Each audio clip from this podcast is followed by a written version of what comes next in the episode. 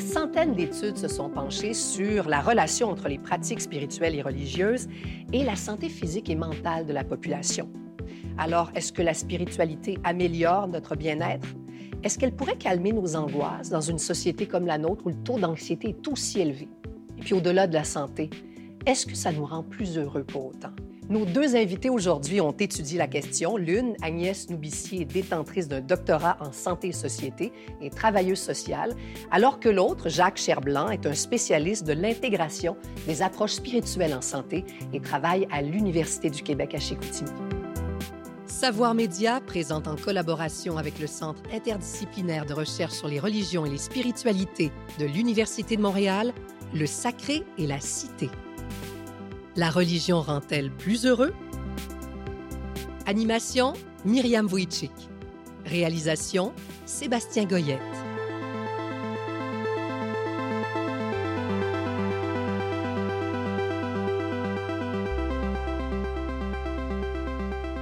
Est-ce que la spiritualité ou la religion favorise le bonheur? Oh, euh, Agnès, je ne sais pas si vous voulez commencer. Ça, c'est une question vraiment euh, assez tough, là. De prime abord, je veux dire, ce n'est pas euh, la religion ou la spiritualité qui favorise le bonheur, de mon point de vue, mais c'est ce qu'on en fait. Moi, je trouve que la, spiritualité, ça permet de viser le bonheur de façon, un bonheur plus stable que en général. Quand on assouvit des, des désirs, en général, c'est de la consommation. Donc la spiritualité, ça permet de prendre conscience de ce que j'en ai vraiment besoin, pourquoi est-ce que je veux ça, est-ce que ça participe d'un mieux-être global chez moi. Faire des bons choix, d'une certaine façon. Faire des choix qui sont plus en cohérence avec soi-même, en fait. Donc je dirais que la spiritualité, ça peut favoriser le bonheur, mais ça peut aussi nuire au bonheur. Comment? Si on a une spiritualité, mais qu'on en fait quelque chose qui nous écrase et auquel on doit se une certaine rigidité. Oui, dans le fond, si on, dit il faut que je fasse ça parce que la religion me dit ça ou parce que les croyances me disent cela, ça peut nuire au bonheur, je pense. Oui, je suis tout à fait d'accord. Hein, je suis tout à fait d'accord. Et même, je, dirais plus, c'est peut-être mieux de circonscrire c'est quoi la spiritualité, c'est quoi la, religion, pour pouvoir savoir si effectivement ça nous apporte quelque chose de positif. Euh, pour, pour, beaucoup de gens, ça veut dire quoi, vie spirituelle? On n'a pas besoin nécessairement d'être religieux pour avoir une forme de spiritualité. Est-ce que c'est je sais pas, est-ce que c'est faire du yoga, faire la méditation? C'est quoi avoir une vie spirituelle, en fait? Mais plus que la vie spirituelle, je parlerai d'abord de la spiritualité. C'est quoi la spiritualité? Je pense que quand on s'interroge par rapport à ce euh, concept aujourd'hui, c'est pas nouveau. Hein? Donc, on va se rendre compte que la spiritualité, lorsqu'on essaye de la définir, qu'on essaye de la circonscrire, il y a des, des, éléments comme les croyances, les valeurs, les buts dans la vie, la quête de sens qui reviennent lorsqu'on parle en termes de spiritualité. Mais aussi, c'est un concept dynamique dans ce sens que la spiritualité, c'est pas seulement de s'arrêter et dire ben, j'ai des valeurs, mais c'est un style de vie. Un peu comme euh, ce que vous souleviez, il y a comme un aspect dynamique que je place dans le spirituel. Donc c'est comme un mouvement de l'être humain vers du sens, donc donner un sens, se connecter, se connecter à soi, se connecter aux autres, se connecter à la nature, se connecter à plus grand que soi. Puis un sentiment d'identité aussi, qui je suis, euh, comment est-ce que je me connais, comment est-ce que je me comprends.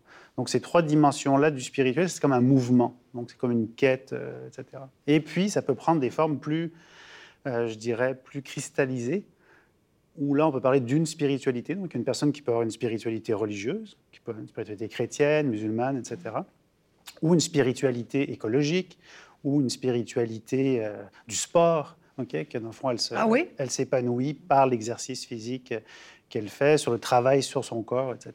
Bon, je comprends pour l'analogie avec le militantisme, avec une cause dans laquelle on croit, dans laquelle on s'investit, mais le sport...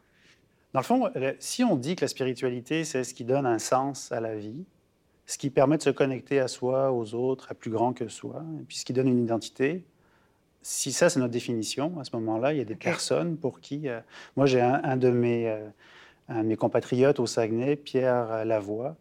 Pour lui, je pense que euh, le sport constitue une forme de spiritualité. Il en a fait une cause aussi. Hein. C'est plus que. Oui.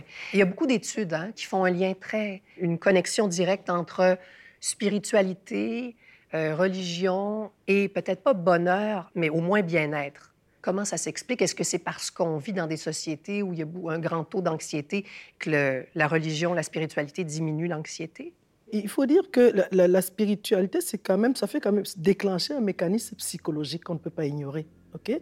Mettons euh, euh, quelqu'un qui croit en une puissance qui a la possibilité de lui apporter la guérison comme vraiment des personnes qui connectent avec un transcendant et qui disent cette personne-là, c'est cette personne ou cette entité qui m'a créé et qui me donne la possibilité de guérir ou non. Alors la spiritualité peut être un paravent face à la, face à la douleur, face à l'inconnu, face à la peur, face à l'anxiété. Pourquoi? Parce qu'il considère que cette personne qui a la possibilité, de, qui, est une entité euh, euh, plurielle, qui a beaucoup d'aptitudes, de force, de puissance, peut lui accorder la guérison. Ne serait-ce que par le calme et, face à la douleur.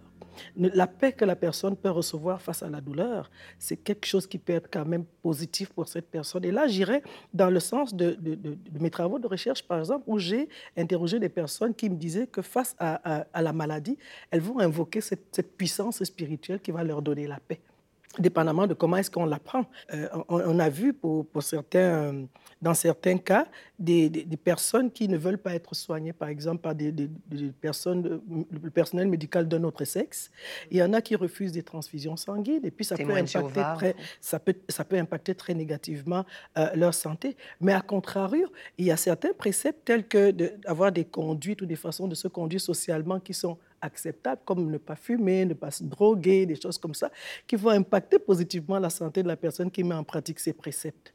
Donc, c'est dire que dans, un certain sens, dépendamment de comment on prend, apprendre sa religion ou sa spiritualité, ça peut avoir un impact positif ou négatif. Monsieur Cherblanc, euh, justement, quels sont les mécanismes qui expliquent, qui expliqueraient que pour beaucoup de gens, euh, il y a un impact positif euh, sur le bien-être en, en, pratiquant la spiritualité ou une religion? Oui, alors il faut être très prudent, enfin, quand on parle de mécanisme, parce que les études scientifiques qui s'intéressent au lien entre spiritualité et bien-être, elles montrent des corrélations. Donc, dans le fond, on voit qu'une personne qui a une spiritualité peut avoir euh, une santé mentale ou un bien-être euh, positif, mais on ne sait pas dans quel sens ça joue. On ne sait pas si c'est le bien-être qui influence la spiritualité ou si, c'est l'inverse. les mécanismes, il y en a plusieurs en fait qui sont identifiés, qui sont proposés comme hypothèses. Il y a premièrement celui, donc quand vous avez une vie spirituelle collective, donc si vous appartenez à une tradition religieuse, vous avez un soutien social qui est offert par la communauté. Vous avez aussi, donc, euh, comme euh, vous, le disiez, des règles qui favorisent le bien-être, donc euh, des règles morales. Hein. puis vous avez aussi des choses qui sont plus, peut-être plus subtiles, mais comme la flexibilité. Donc vous avez une association qui est montrée dans une étude assez récente auprès d'adolescents qui n'ont pas d'appartenance religieuse, entre le fait d'avoir une spiritualité euh, euh, forte et une certaine flexibilité psychologique, donc une certaine facilité, une capacité de s'adapter à l'adversité, à, ce qui se produit. Donc moi, ce que je comprends, c'est que oui, du côté de la spiritualité, il y a peut-être la, crainte de se dire, ben, dans le fond, c'est comme une béquille. Euh, les, gens qui croient ou qui ont une spiritualité, ça peut avoir un effet positif parce que dans le fond, ils disent Ah euh, oui, mais Dieu va me sauver ou à une vie après la mort, etc. Peut-être, mais dans le fond, si c'est le cas, bah, tant mieux. Si, pour la personne, ça a un effet positif sur sa santé et son bien-être, je pense que tant mieux. de toute façon, je veux dire, qui peut dire euh, dans le fond, le fait de dire qu'il y a un Dieu ou il n'y a pas de Dieu, c'est une croyance dans les deux cas, qu'il y a une vie après la mort, enfin qu'il y a quelque chose après la mort ou pas, c'est une croyance dans les deux cas. là, on parle vraiment de, bien-être euh, essentiellement psychologique. Il y a quand même des études qui disent aussi, euh, et elles sont plus controversées, celles-là, qui font un lien entre la guérison des maladies, même la prévention des maladies, et euh, donc le, corps, hein, l'aspect guérison du corps et la pratique de la religion et de la spiritualité. Vous en pensez quoi, vous? Il y a euh, le docteur euh, Sullivan aux États-Unis, ça c'est dans les années 99, 1999, hein, quand même, une des premières études qu'il avait faites qui montrait que les patients qu'il avait suivis recouvraient plus facilement la santé quand ils avaient une spiritualité qu'ils pratiquaient. Et puis beaucoup plus tard, il y a le docteur Bergson qui est allé aussi dans ce sens avec des, personnes souffrant de cancer. Et il a euh, expliqué que les personnes qui euh, pratiquaient une spiritualité avaient tendance à recouvrer mieux la santé que celles qui n'en pratiquaient pas. Et puis au fil, des, au fil du temps, il y a quand même beaucoup d'autres études qui sont venues aller dans le même sens, ok, de ce que vraiment la, la spiritualité peut avoir un impact positif sur la santé. La santé non seulement mentale, mais la santé physique. Si je vous disais aujourd'hui que le stress peut conduire à avoir des effets euh, euh, négatifs sur le corps. Vous me croiriez? Mais ben oui. Vous me croiriez parce que l'hypertension, etc. etc. Ben, il en est de ça comme de la spiritualité. Parce que qui dit spiritualité, dit spirit, esprit. Hein? Donc c'est vraiment aussi dans le mental que ça se passe. Et on s'entend que lorsque vous avez une, euh, une santé spirituelle, une santé spirituelle qui est, qui est pas bonne, ça, ça peut impacter sur votre mental ça impacte sur votre mental qui, lui, puisqu'on sait que le stress aussi impacte sur le mental et donc sur le physique, c'est à peu près le même procédé. Si on remonte aux années 60, la découverte de l'effet placebo. En fond, l'effet placebo, c'est quoi? C'est le fait que euh, on place notre confiance dans le système médical mhm. et dans le rituel qui se produit euh, qui dit, dans le fond, il me donne une pilule, il est habillé en, médecin, il me dit que ça va aller mieux, il me dit ceci, il me dit cela, donc il induit, il induit chez moi euh, un désir et une pensée que je vais, que je vais guérir. Donc, l'esprit peut permettre d'activer les processus physiologiques qui permettent une guérison. Donc, pourquoi la spiritualité ne pourrait pas influencer euh, l'esprit? Là, je ne vois pas. Donc, moi, je n'ai pas de misère à croire que la spiritualité peut euh, favoriser la guérison ou même, euh, euh, je dirais, amener un processus de, guérison, initier un processus de guérison. On ne peut pas ne pas parler de l'épidémie de COVID. Mm-hmm. je sais, M. Cherblanc, vous avez étudié, hein, vous avez fait une étude sur le sujet. Est-ce que ça a eu un impact, cette épidémie, sur notre rapport à la spiritualité? Ce qu'on a vu, nous, c'est que la pandémie a eu un effet positif et négatif sur la spiritualité. Donc, ça a permis un, un, un recentrement euh, sur soi. Donc, pour les personnes qui n'avaient pas d'appartenance religieuse ou qui n'avaient pas de pratique collective, c'était, c'était assez positif. C'était un, moment qui permet de se connecter à soi. Euh, donc, de revoir ses choix de vie, de revoir ses valeurs. Est-ce que je ne suis pas en train d'être euh, guidé par autre chose que ce que je suis vraiment? Donc, des remises en, en question. Mais d'un point de vue négatif, c'est les personnes qui avaient une spiritualité plus collective, donc qui ont eu vraiment leur, leur pratique et le sens de leur pratique qui a été contrarié par les restrictions socio-sanitaires. Il y a eu comme un délaissement, un délitement, et ça a été dur de... Ils n'ont pas eu des, pratiques numériques ou tout ça pour... Ça n'a pas été... Je sais que ce n'est pas la même chose, évidemment, mais... C'était un, moindre mal, en fait. Hein. Ce que, ce que les gens disent, c'est que c'était un moindre mal, c'était un, pis-aller. Par contre, la spiritualité, on a vu, nous, dans notre étude, hein, donc, qui portait sur 2700 euh, personnes à peu près, euh, pendant la pandémie, la première vague, que la spiritualité était associée à une meilleure santé. Meilleure santé mentale, physique et euh, sociale.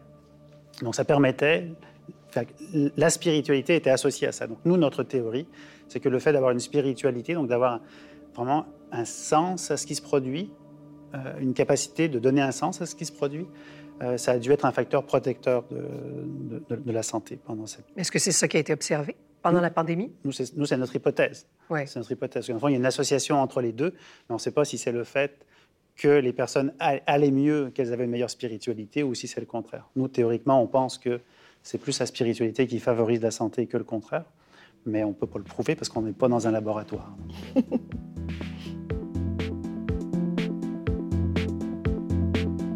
Avant les années 60, c'était les religieuses qui géraient les hôpitaux et qui s'occupaient des gens dans le besoin. On vit maintenant dans une société laïque et la religion s'est retirée des institutions publiques. Dans un tel contexte, les soins spirituels ont-ils toujours une place dans le système de santé et comment sont-ils perçus?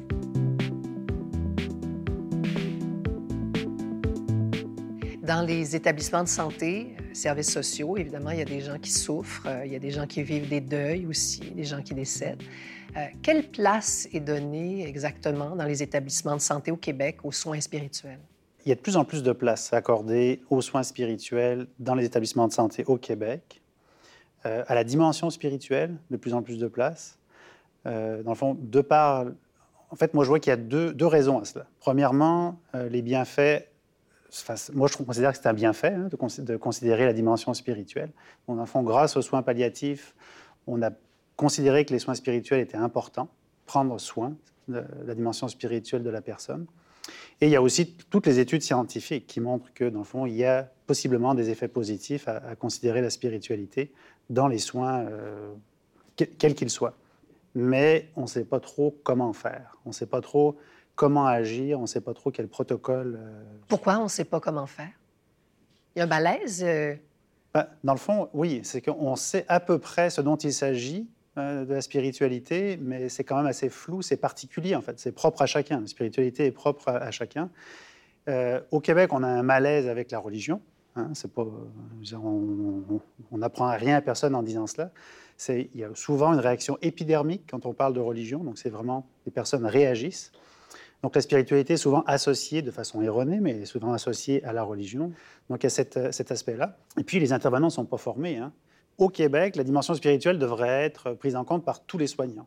Mais il y a des spécialistes euh, au Québec qui existent, sont des intervenants en soins spirituels, donc qui sont, dans le fond, une profession, euh, au même titre que les travailleurs sociaux, travailleuses euh, sociales, psychologues, infirmières, etc. Donc, c'est des professionnels de, la santé qui ont une posture laïque, qui ne défendent aucune tradition religieuse. Mais qui peuvent être quand même à l'origine des prêtres ou des imams ou des rabbins. Donc, dans le fond, au, tournant des années 2000, il y a eu un changement dans la profession. Donc avant, on parlait beaucoup des, aumôniers. C'était surtout des prêtres. Euh, mais dans le fond, eux-mêmes ont constaté qu'il y avait un changement dans leur clientèle, dans les besoins de leur clientèle. Donc moins de besoins confessionnels, moins de besoins de rites et plus de besoins d'accompagnement. Donc plus d'écoute. Euh, donc, ils ont changé leur posture professionnelle et ont voulu aussi être nommés différemment, parce que ça pouvait être un, frein à ce que les personnes les, leur demandent. Donc, euh, le, terme d'intervenant en soins spirituels est apparu à ce moment-là. Au début, c'était les mêmes, hein, c'était les aumôniers qui étaient devenus intervenants en soins spirituels. Mais avec le temps, donc, il y a de moins en moins de prêtres.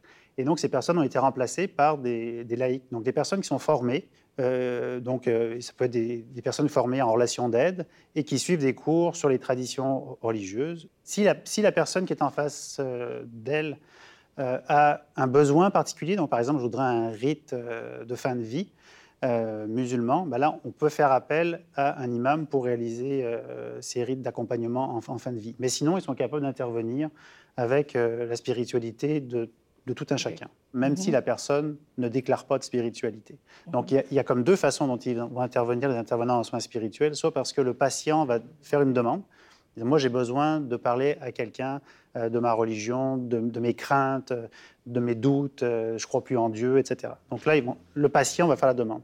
Mais souvent, c'est l'équipe soignante qui va mhm. constater que la personne, elle est en quête de sens, elle, est, elle souffre spirituellement, donc elles ont comme ce feeling-là elles ne savent pas comment intervenir. Donc elles font appel à un intervenant en soins spirituels. L'intervenant en soins spirituels arrive, il se présente, et donc la personne peut très bien dire, bah, moi la religion, je ne veux plus rien savoir euh, de ça, puis il dit, très bien, on va parler d'autre chose. Donc ils sont capables de parler de, façon philosophique, par exemple. Ouais. En, quoi, Ils sont là pour faire du bien, dans le fond. Puis aller chercher chez la personne qu'est-ce qui donne du sens. Donc ça peut être, pour moi, ce qui donne du sens à ma vie, c'est ma famille. Mhm. Euh, pour moi, c'est la valeur la plus importante. Ben, ils vont travailler là-dessus. Euh, donc, vous voyez, c'est différent d'un aumônier qui est là pour apporter un réconfort. Alors que là, l'intervenant en soins spirituels est là pour accompagner la personne dans son cheminement spirituel à ce moment-là, et ça peut être en dehors des traditions religieuses complètement prend en considération le fait que la spiritualité a sa place dans, les, services de santé. Mais c'est comment que ça va se passer qui, qui, pose problème, de par justement la difficulté à circonscrire la, spiritualité. Et lorsque vous parlez en termes d'intervenants en soins spirituels, il, il, n'est pas dit qu'ils vont aller capter la spiritualité de chacun, étant donné que c'est vraiment quelque chose de subjectif. L'intervenant en soins spirituels, et comme M. Cherblanc disait tantôt, il va aller selon ce que le, le, patient lui demande. Mais advenant que le, patient ne lui demande pas, ok, qui n'éprouve pas, qui ne, ne, dise pas directement parce que justement il y a une peur qui, qui est ancrée en lui de dire ben, je peux pas parler de ma religion, je peux pas parler de ma spiritualité parce que je suis dans un état laïque. Donc à ce moment Pourtant, la personne se, trouve dans le besoin. Pourtant, on est conscient du fait que hop, ça peut avoir un impact positif. C'est à ce moment que je dis, mais quelle est la part de la formation ou de la sensibilité du professionnel de santé par rapport à la spiritualité ou la partie spirituelle de l'être humain d'une manière générale? Moi, je parle comme travailleuse sociale. Lorsque je suis en face d'une personne qui, qui, veut éprouver ou parler de sa, de, sa spiritualité, je ne vais pas attendre l'intervenant en soins spirituels. Comment est-ce que moi, comme intervenant professionnel de santé, je vais aller justement chercher cette partie qui va faire du bien à la personne qui est en face de moi? comment réagit le milieu médical, les médecins par exemple, vis-à-vis justement de, des soins spirituels? C'est de plus en plus accepté, parce que dans le fond, les faits scientifiques sont là, les études sont là. Aujourd'hui, on parle de santé bio, psycho, socio, spirituelle, mhm. pour parler d'une santé holistique. Euh, même l'Organisation mondiale de, la santé, quand elle parle de l'esprit, du mental, elle inclut euh, la spiritualité là-dedans. Donc je dirais que le milieu euh, biomédical est tout à fait ouvert, mais, ça, mais comme vous disiez, ils ne savent pas comment faire.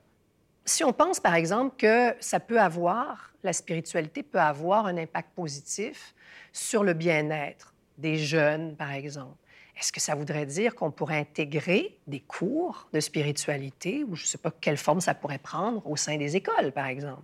On pourrait élargir. Ben, en fait, je vous dirais que ça existe déjà. C'est déjà le cas actuellement. Le yoga? Non, mais il y, a déjà un service éducatif complémentaire dans chaque, qui est offert dans chaque école du Québec qui s'appelle l'animation à la vie spirituelle et à l'engagement communautaire. Ah, mes ados ne m'en avaient pas parlé de ça. non, vos ados, on n'en a pas parlé parce qu'ils sont très, très peu nombreux. Ils sont de moins en moins nombreux. Dans le fond, le service a été créé au tournant des années 2000.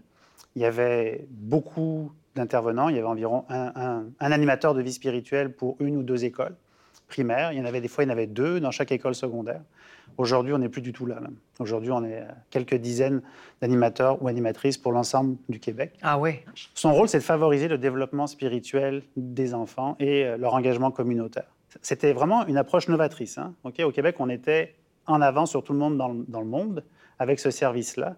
C'était un laboratoire, enfin, j'en parle au passé, c'est un, lapsus, c'est un, laboratoire de vie. Donc en fait, on fait vivre des choses aux élèves et ensuite on les interroge sur ce que ça change sur leur vision du monde et euh, de l'existence, sur leur engagement. Donc ça pouvait être des, choses qui étaient, je dirais qu'on associe euh, d'emblée à la religion. Donc par exemple, une retraite de méditation. Mais ça peut être aussi des choses comme un engagement pour euh, protéger une rivière, pour euh, encourager les gens à, recycler, des choses comme ça. Et là, après, il y a une relecture qui est, faite avec eux pour savoir qu'est-ce que ça change sur leur vision, comment est-ce qu'ils vont s'engager différemment avec les autres, comment est-ce qu'ils se définissent eux-mêmes différemment. Donc c'est un service qui existe euh, déjà, qui est défini.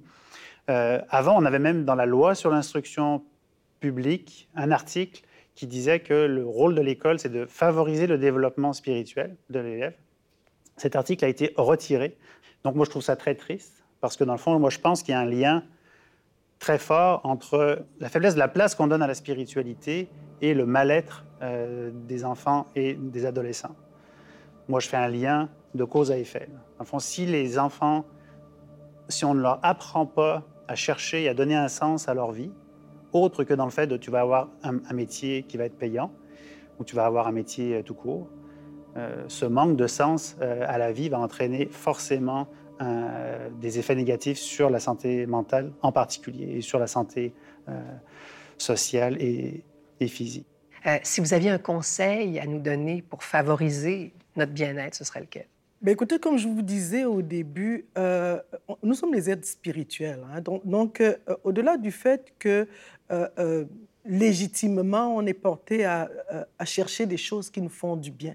Si, on veut s'arrêter sur la spiritualité et tout le tollé qui est fait autour de la religion et de la spiritualité, c'est de dire qu'est-ce qui m'apporte du bien dans ce que je choisis comme étant mes valeurs, mes croyances, mais le sens que je donne à ma vie? À partir du moment où ma question existentielle est répondue de manière satisfaisante, alors je m'approprie justement ce qu'il y a de positif dans ce que je veux appeler spiritualité ou religion. Ma spiritualité peut se pratiquer à partir de ma religion et vice-versa, mais c'est de savoir qu'est-ce qui, pour moi, va aller faire en sorte que je me sente bien. Se sentir bien, c'est quoi?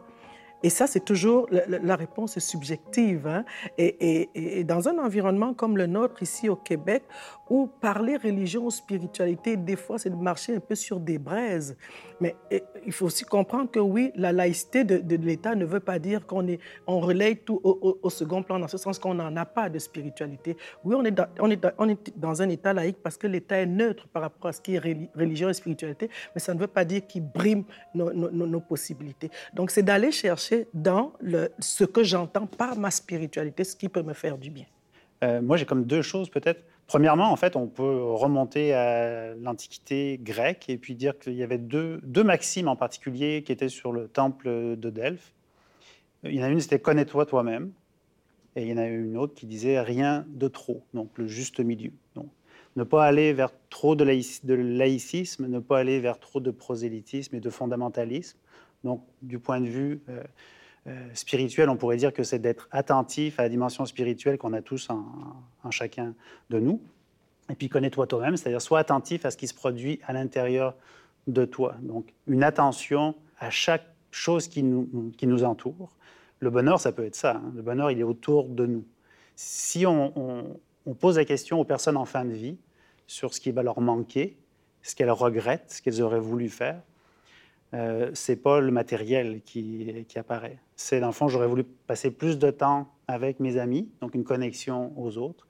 J'aurais voulu davantage exprimer mes émotions, donc davantage exprimer qui euh, euh, je suis, et puis prendre plus de temps pour mes proches. Donc c'est vraiment, on voit la, la spiritualité intrinsèque en fait à chaque être humain. Donc une connexion à soi, une connexion aux autres, une connexion à plus grand, plus grand que soi. Donc c'est une invitation en fait qu'on peut lancer à, chacun, sortir du pilote automatique et puis être attentif à ce qui se produit. Merci, c'était trop beau comme finale. merci.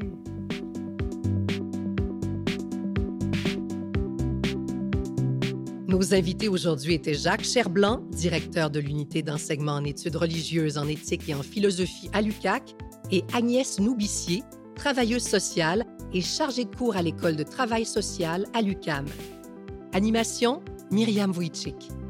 Réalisation, Sébastien Goyette. Recherche, Karine Côté, André Prise de son, Christophe Morel, Technicium Rec Inc. Production déléguée, Anne-Marie Simard. Direction